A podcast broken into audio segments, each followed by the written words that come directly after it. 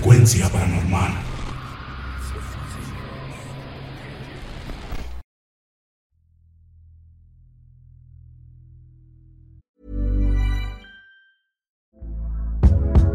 Hey there, it's Michelle Norris. I'm host of a podcast called Your Mama's Kitchen. When I travel, I'm usually looking for a way to find a taste of home when I'm not at home. And one of the things I love to do when I am at home is entertain. And Airbnb allows me to do that. When I was in California recently, I rented a house that had a great kitchen. And when we were sitting around the table, we're all thinking, we're in someone else's house. Someone could be in all of our homes as well. If you have a home, but you're not always at home, you have an Airbnb. Your home might be worth more than you think. Find out how much at airbnb.com/slash host. I'm Sandra, and I'm just the professional your small business was looking for. But you didn't hire me because you didn't use LinkedIn jobs. LinkedIn has professionals you can't find anywhere else, including those who aren't actively looking for a new job, but might be open to the perfect role, like me. In a given month, over 70% of LinkedIn users don't visit other leading job sites. So if you're not looking on LinkedIn, you'll miss out on great candidates like Sandra. Start hiring professionals like a professional. Post your free job on linkedin.com/people today. Hey, it's Ryan Reynolds, and I'm here with Keith, co-star of my upcoming film If, only in theaters May 17th. Do you want to tell people the big news?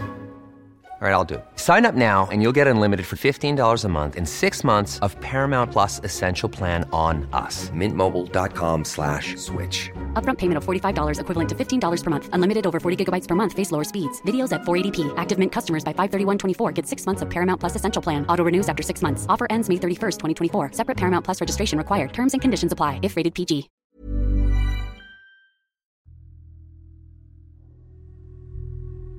Hola, muy buenas noches. Me llamo Iván Alejandro Loredo Oliva.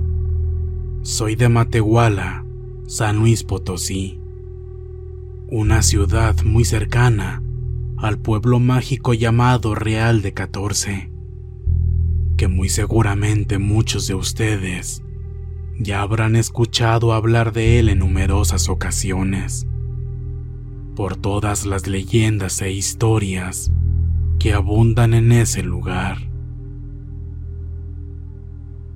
Actualmente soy maestro de primaria y el relato que les voy a contar me sucedió cuando todavía era estudiante de la Escuela Normal del Desierto. Para solventar los gastos que esto implicaba, trabajaba como paramédico en protección civil de aquí de Matehuala. Mi encomienda era cubrir las guardias los fines de semana. Entraba los viernes a las 9 de la noche y salía hasta el lunes a las 5 de la mañana. Esto para poder acudir a clases entre semanas sin ningún problema. Se contaba que cosas muy extrañas sucedían en esa base. En lo personal no creía mucho en todo eso. Pensé que solo lo decían para asustarnos. Hasta que, una noche, cambié de parecer. Pues lo que vivimos mis otros dos compañeros y yo aterraría hasta el más escéptico de todos.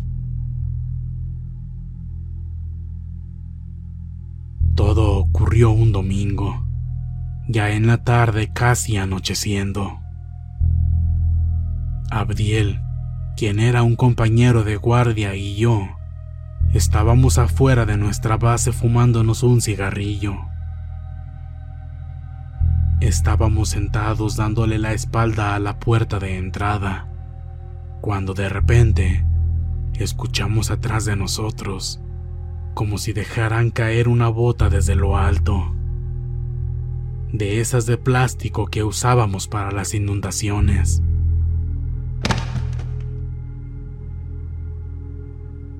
En el momento no nos dio miedo, ya que pensamos que era Víctor, uno de los voluntarios que siempre nos iba a ayudar todos los fines que nosotros estábamos de guardia. Pero, para nuestra sorpresa, justo después de eso, lo vimos a lo lejos que salía de la tienda de don Ramón. En cuanto nos vio, nos hizo señas con las manos para que volteáramos a ver a nuestras espaldas, y así lo hicimos. Pero no vimos nada raro. Al llegar con nosotros, nos preguntó que quién era el señor que estaba dentro de la base, que si le habíamos prestado el baño o qué es lo que estaba haciendo ahí adentro. Abdiel y yo nos volteamos a ver sorprendidos, ya que sabíamos muy bien que no había nadie adentro. A nadie le habíamos permitido la entrada, y era muy difícil que hubieran entrado sin que a nosotros nos diéramos cuenta. Ambos le dijimos que no, que nadie había venido y por el contrario, pensábamos que era él ya que habíamos escuchado ruidos adentro. Pero nos contestó que no, que tenía rato en la tienda de don Ramón y que se quedó platicando un buen rato con él. Que no nos habíamos dado cuenta cuando él salió, ya que lo hizo cuando los dos estábamos en el comedor. Nos dio un poco de miedo, ya que, como les dije anteriormente, los otros compañeros de otras guardias nos habían contado historias de cómo veían pasar sombras o que alguien se asomaba. Y también que sentían la sensación de que alguien los observaba cuando estaban solos. Pero nosotros nunca les creímos hasta ese día. Ya para las 10.30 de la noche, estábamos limpiando toda la base, ya que era nuestro último día ahí y teníamos que entregar todo limpio, barrido y trapeado.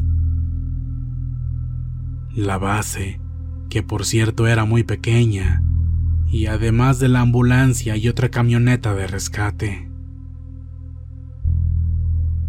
Abdiel dijo que él se encargaría de lavar los vehículos y que nosotros dos nos encargáramos de la base. Así que Víctor y yo nos dividimos las tareas de adentro. Le dije que él sacara la basura del comedor y del baño, mientras yo me encargaba de barrer todo. Y así lo hicimos. Cuando yo estaba barriendo el dormitorio, escuché que desde el baño, Víctor dijo mi nombre en forma de pregunta. Alejandro, ¿eres tú? Después de eso, escuché un fuerte golpe en una de las puertas.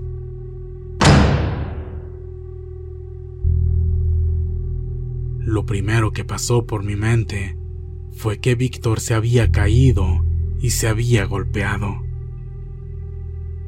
Le pregunté desde el dormitorio si estaba bien y apenas estaba por ir a buscarlo cuando de repente lo veo que entra donde yo estaba. Lo vi algo nervioso y me pregunta, Oye, ¿no has salido del dormitorio? No, todavía no acabo de barrer. ¿Me buscabas ahorita que estabas en el baño? Porque escuché un golpe fuerte. Y con cara de asustado me dijo. Fui por una bolsa de plástico grande para la basura, hacia la ambulancia. Y cuando regresé, te vi a ti caminando hacia el baño. Te seguí y al entrar sentí muchos escalofríos y una presión muy espantosa, pues ya no te vi por ningún lado. Después te llamé por tu nombre y en eso se azotó la puerta del baño. Luego te escuché contestándome desde el dormitorio. Pero yo te vi en los baños. Te juro que te vi. Lo vi tan asustado que le dije que hiciéramos el aseo los dos juntos. Esto para que se tranquilizara. Al terminar, fuimos con Abdiel, que estaba lavando las unidades, y le comentamos todo lo que pasó. Solo nos dijo que tratáramos de calmarnos y que no nos sugestionáramos. Y al terminar todas nuestras labores, nos fuimos a acostar para descansar un rato. Ya pasaba poco más de la medianoche y nos faltaba un poco menos de cinco horas para salir del turno. Víctor aún seguía muy asustado y me dijo que si cambiábamos de camas, ya que la suya quedaba frente a la puerta y con lo asustado que estaba, sentía que veía cosas por la misma sugestión y con tal de que él se sintiera mejor, claro que acepté. Se hicieron la una de la mañana. Nadie tenía sueño. Víctor y Abdiel estaban en su celular y yo estaba viendo una película en la televisión. De estas grandes, viejas, cuadradas, a la cual le poníamos un ventilador de piso arriba de ella para que nos refrescara, ya que el diseño de la misma nos permitía ponerlo sin ningún problema de que se fuera de lado o se cayera. Después de un rato comenzamos a conversar los tres. Salieron chistes sobre fantasmas y nos reímos un buen rato hasta que volteé a seguir viendo la televisión y en ese preciso momento vimos cómo el ventilador salió volando unos tres metros hacia el lado izquierdo, como si alguien lo hubiera aventado con muchísima fuerza.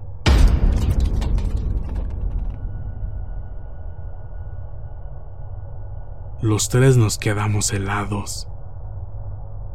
En silencio, nos volteamos a ver e inmediatamente apagué la televisión, la luz y nos tapamos con las cobijas hasta la cabeza como niños chiquitos.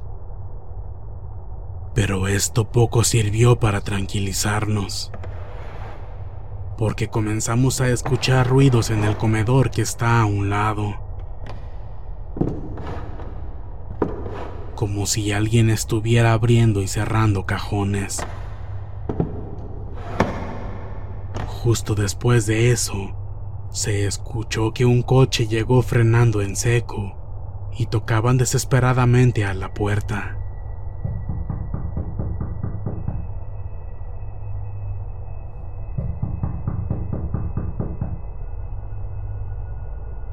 Los tres nos levantamos y salimos disparados hacia la entrada, pensando que era alguien que necesitaba nuestro servicio. Al asomarnos, vimos que era una señora. Al abrirle, nos preguntó por un chavo que se acababa de accidentar y quería saber si lo teníamos nosotros en la base o si nosotros lo habíamos trasladado.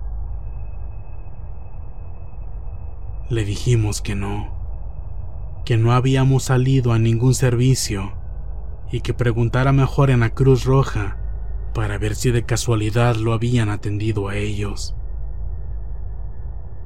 Después de eso, nos dio las gracias y se fue. En ese momento, por la conmoción de la señora, se nos había olvidado lo que nos había pasado hace unos momentos. Nos regresamos al dormitorio y nos volvimos a acostar.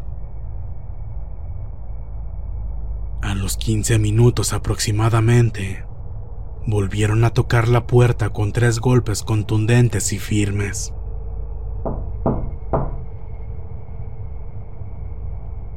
Salimos los tres, pensando que tal vez la señora se había regresado. Pero no había nadie allá afuera. Sin decir más, nos regresamos al dormitorio.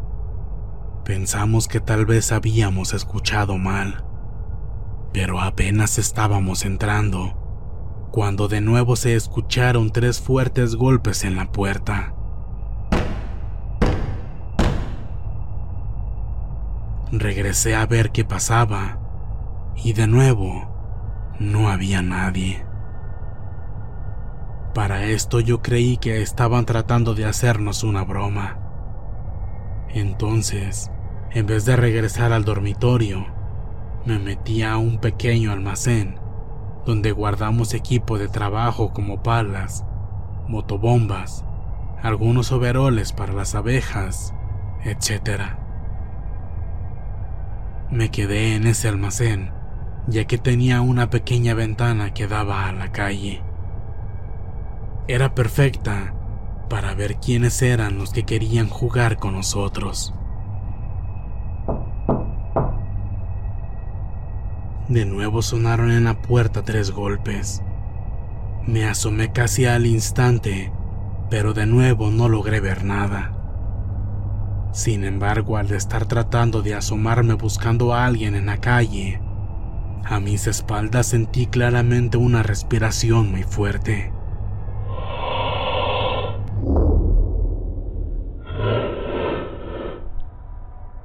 Parecía el aliento de un animal muy grande y furioso. Fue una sensación horrible y salí corriendo tan rápido como pude a donde estaban Víctor y Abdiel, que al igual que yo, estaban algo nerviosos por no saber quién o qué era lo que estaba tocando la puerta. Lo que nos llamaba la atención es que cada vez que tocaban, eran tres golpes fuertes y continuos. Estábamos discutiendo esto cuando de nuevo golpearon tres veces la puerta.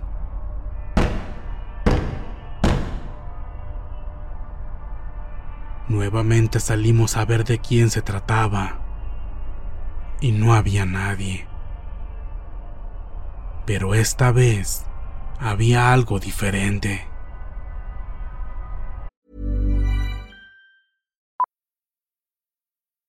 Millions of people have lost weight with personalized plans from Noom, like Evan, who can't stand salads and still lost 50 pounds. Salads, generally, for most people, are the easy button, right? For me, that wasn't an option. I never really was a salad guy. That's just not who I am. But Noom worked for me. Get your personalized plan today at Noom.com. Real Noom user compensated to provide their story. In four weeks, the typical Noom user can expect to lose one to two pounds per week. Individual results may vary. If you thought the only way to get a more defined jawline with natural looking results was through surgery, think again. Juvederm Volux XC is a non surgical injectable gel filler that improves moderate to severe loss of jawline definition and can help you achieve natural looking results with little downtime. Even better, this improved definition lasts up to one year with optimal treatment. No maintenance required. Improve jawline definition for a smooth, sculpted look with Juvederm Volux XC. For important safety information and to find a licensed specialist, visit juvederm.com. That's J U V E D E R M.com. Not for people with severe allergic reactions, allergies to lidocaine, or the proteins used in Juvederm. Common side effects include injection site redness, swelling, pain, tenderness, firmness, lumps, bumps, bruising, discoloration, or itching. There's a risk of unintentional injection into a blood vessel, which can cause vision abnormalities, blindness, stroke, temporary scabs, or scarring. Talk to a licensed specialist Los vidrios de la ventana estaban empañados y había muchas manos marcadas. Eran decenas de ellas. Esto nos hizo sentir un fuerte escalofrío. Decidimos apagar todas las luces y encerrarnos en el dormitorio. Estábamos muy atemorizados, pero no queríamos ser presa del juego de quienes pensábamos estarían afuera jugándonos esa mala broma. Nos sentamos en las camas de nuevo Pero esta vez no nos recostamos. Sabíamos que volverían a tocar la puerta y esta vez nosotros los sorprenderíamos en el acto. Estábamos muy nerviosos por las marcas que acabábamos de ver, pero estábamos decididos a salir en cuanto golpearan de nuevo la puerta. Y aproximadamente a los tres minutos, se escucharon de nuevo los tres golpes en la puerta.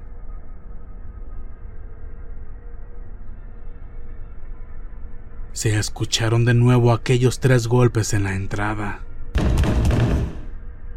Esta vez fueron más fuertes y rápidos, como desesperados.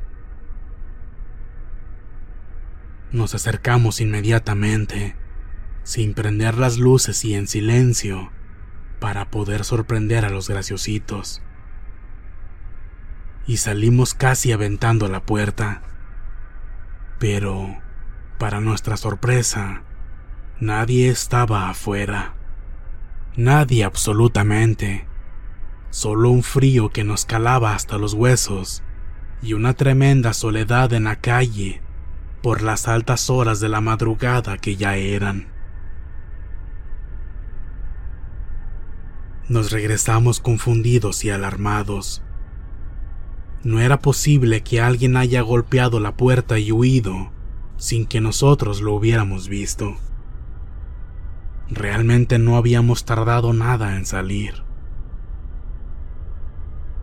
Ya otra vez dentro, casi al llegar otra vez al dormitorio, tocaron nuevamente muy fuerte. Eran los tres golpes otra vez, pero demasiado fuertes. Parecía que querían tumbarnos la puerta. Nosotros nos quedamos estáticos, sin movernos. Solo nos miramos fijamente y volteamos al mismo tiempo todos hacia afuera. Y en ese momento se escuchó un horrible grito desesperado.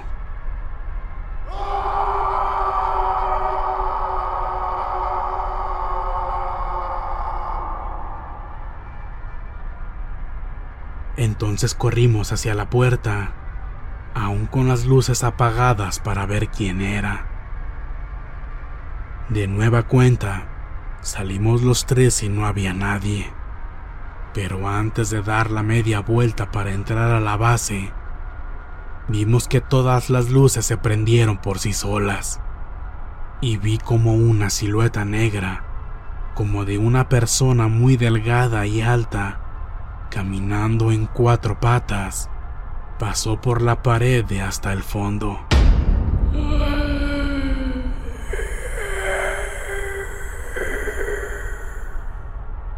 Una vez que cruzó por el pasillo, se apagaron las luces. No sé si mis demás compañeros también la vieron. La verdad no quise decir nada para no aterrarlos. Al comprobar que no había nadie afuera, nos metimos y nos encerramos en el dormitorio. Nos acostamos en las camas y de nuevo nos cubrimos. El silencio que había entre nosotros no era normal. Yo estaba muy aterrado y percibía una extraña sensación de que nos estaban observando. Sentía muchas miradas penetrantes y sentía esa presión de miedo en el pecho, de esas que te hacen sentir insignificante. Al ver a mis compañeros, podía darme cuenta que también ellos morían de miedo. Ahí comprobé que ellos también habían visto esa sombra en la pared y que también podían sentir lo mismo que yo. Sin embargo, en ese momento, nadie dijo una sola palabra al respecto. Encendimos la televisión para ver una película esperando que el tiempo se nos pasara más rápido. Yo miraba y miraba el reloj, deseando que pronto se llegaran las cinco de la mañana y así poder irnos a nuestras casas. Se me hizo eterno todo ese tiempo, pero por fin se llegó la hora, ya sin nada de toquidos o algún otro sonido extraño. Entonces comencé a acomodar todas mis cosas. Toalla, cobija, todo lo que uno se lleva cuando entras a guardia. Al terminar, les dije a mis compañeros que ya me retiraba. Y Víctor me dijo, ¿Sabes qué? Yo te acompaño afuera. Sirve que me fumo un cigarro. En serio, ya no aguanto estar aquí adentro.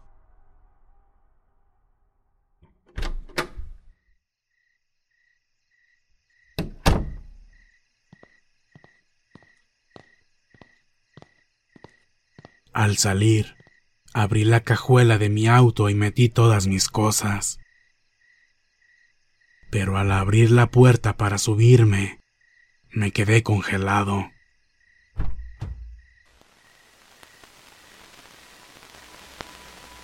El estéreo se encendió por sí solo y parecía que trataba de sintonizar algo en el radio, pero no captaba ninguna señal solo reproducía estática. Entre esos ruidos se podía percibir una voz.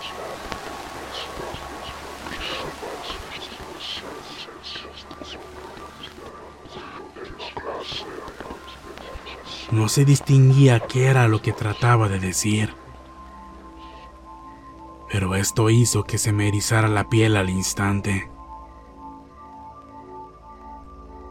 Volteé a ver a mi compañero, que tenía una expresión de terror y me dijo, Qué raro. Ahorita que abriste la cajuela no se escuchó ningún sonido. Solo hasta que abriste la puerta. Lo vi tan asustado y con sus ojos a punto de caer en pánico, y le dije para calmarlo.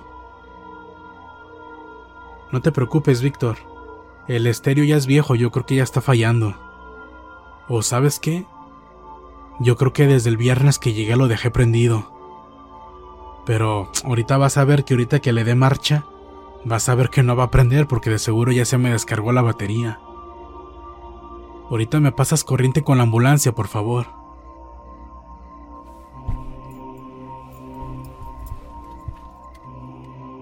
Pero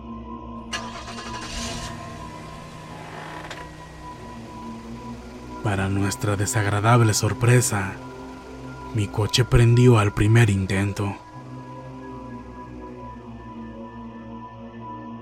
Vi a Víctor tan impactado y con cara de querer irse, pero en ese momento me dijo, Ya si quieres vete, se te va a hacer tarde para ir a clases. Y así lo hice.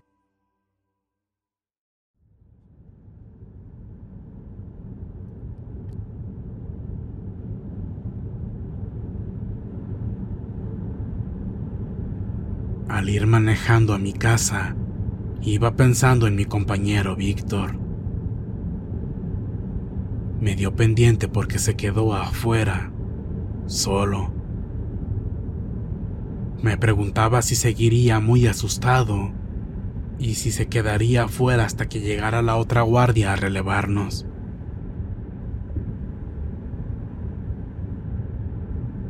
Sin embargo, mis pensamientos se vieron interrumpidos por algo que me sucedió. Pues de pronto sentí claramente cómo me jalaron el asiento para atrás con mucha fuerza. Así como cuando llevas a alguien atrás y se agarra del asiento para acomodarse. El miedo que sentí fue bastante, tanto que no quise voltear para atrás en ningún momento para ver de qué se trataba. Pero este jaloneo lo sentí nuevamente segundos después. No quería voltear a ver el retrovisor. Tenía miedo de ver algo verdaderamente horrible.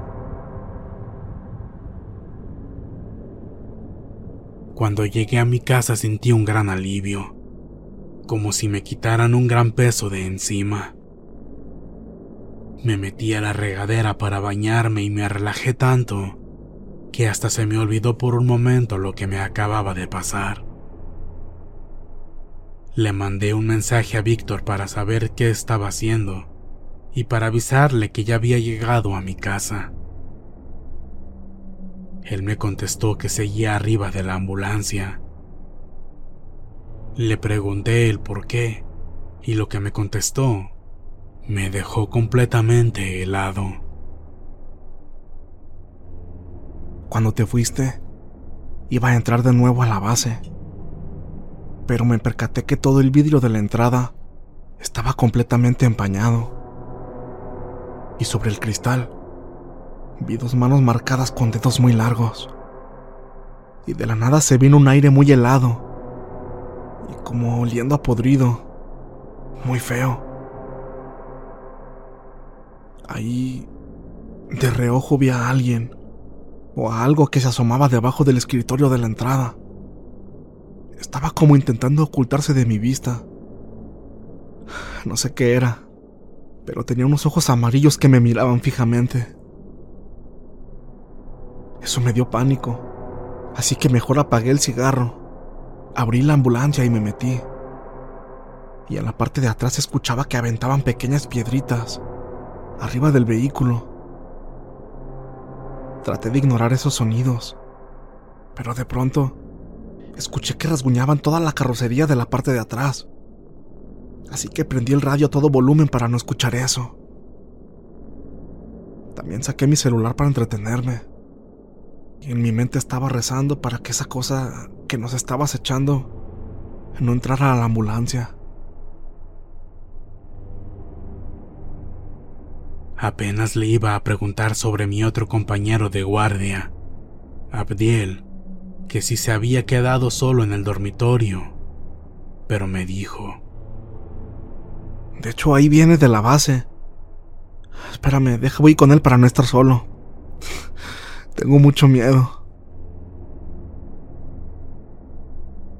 Fue todo lo que hablé con él ese día.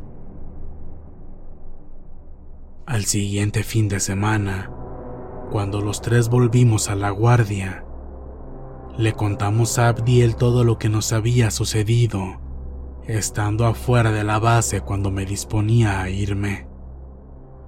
Pero, a pesar de todo lo sucedido, nos tachó de locos y nos contestó muy enojado. Ah, no se hagan.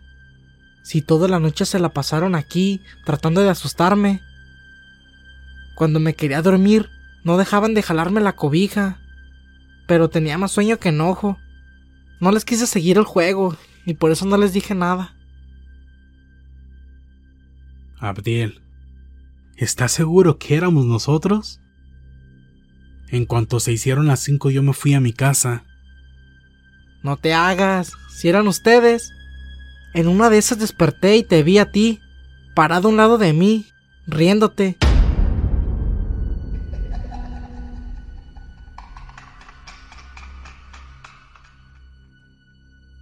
Te reconocí por el chaleco con reflejantes.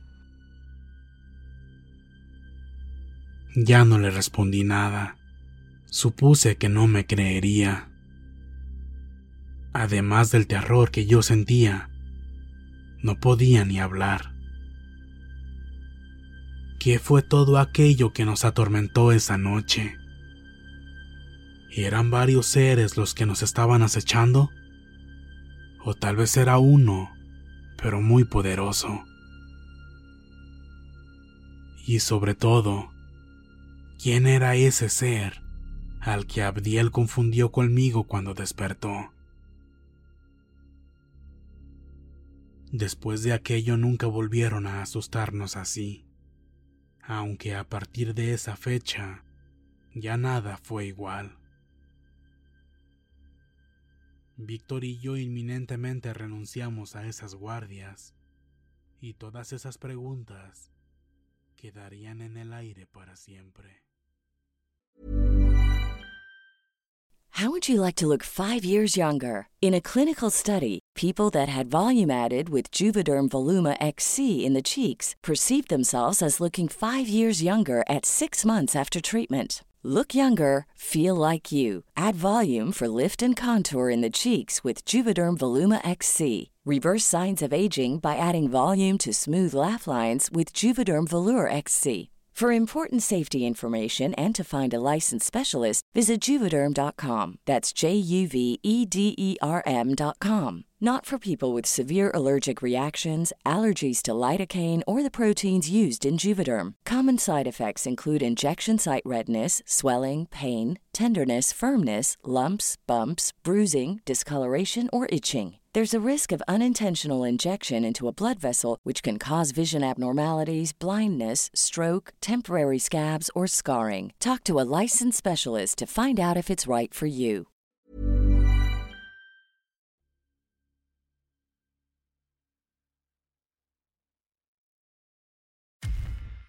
Muchas gracias por escucharnos. Espero que este relato haya sido de tu agrado. Te invitamos a continuar disfrutando de nuestras historias y recuerda seguirnos también en YouTube para vivir la experiencia completa en video, ya que comúnmente mostramos distintos tipos de evidencia, como fotografías y grabaciones del lugar de los hechos. Para ustedes, frecuencia paranormal.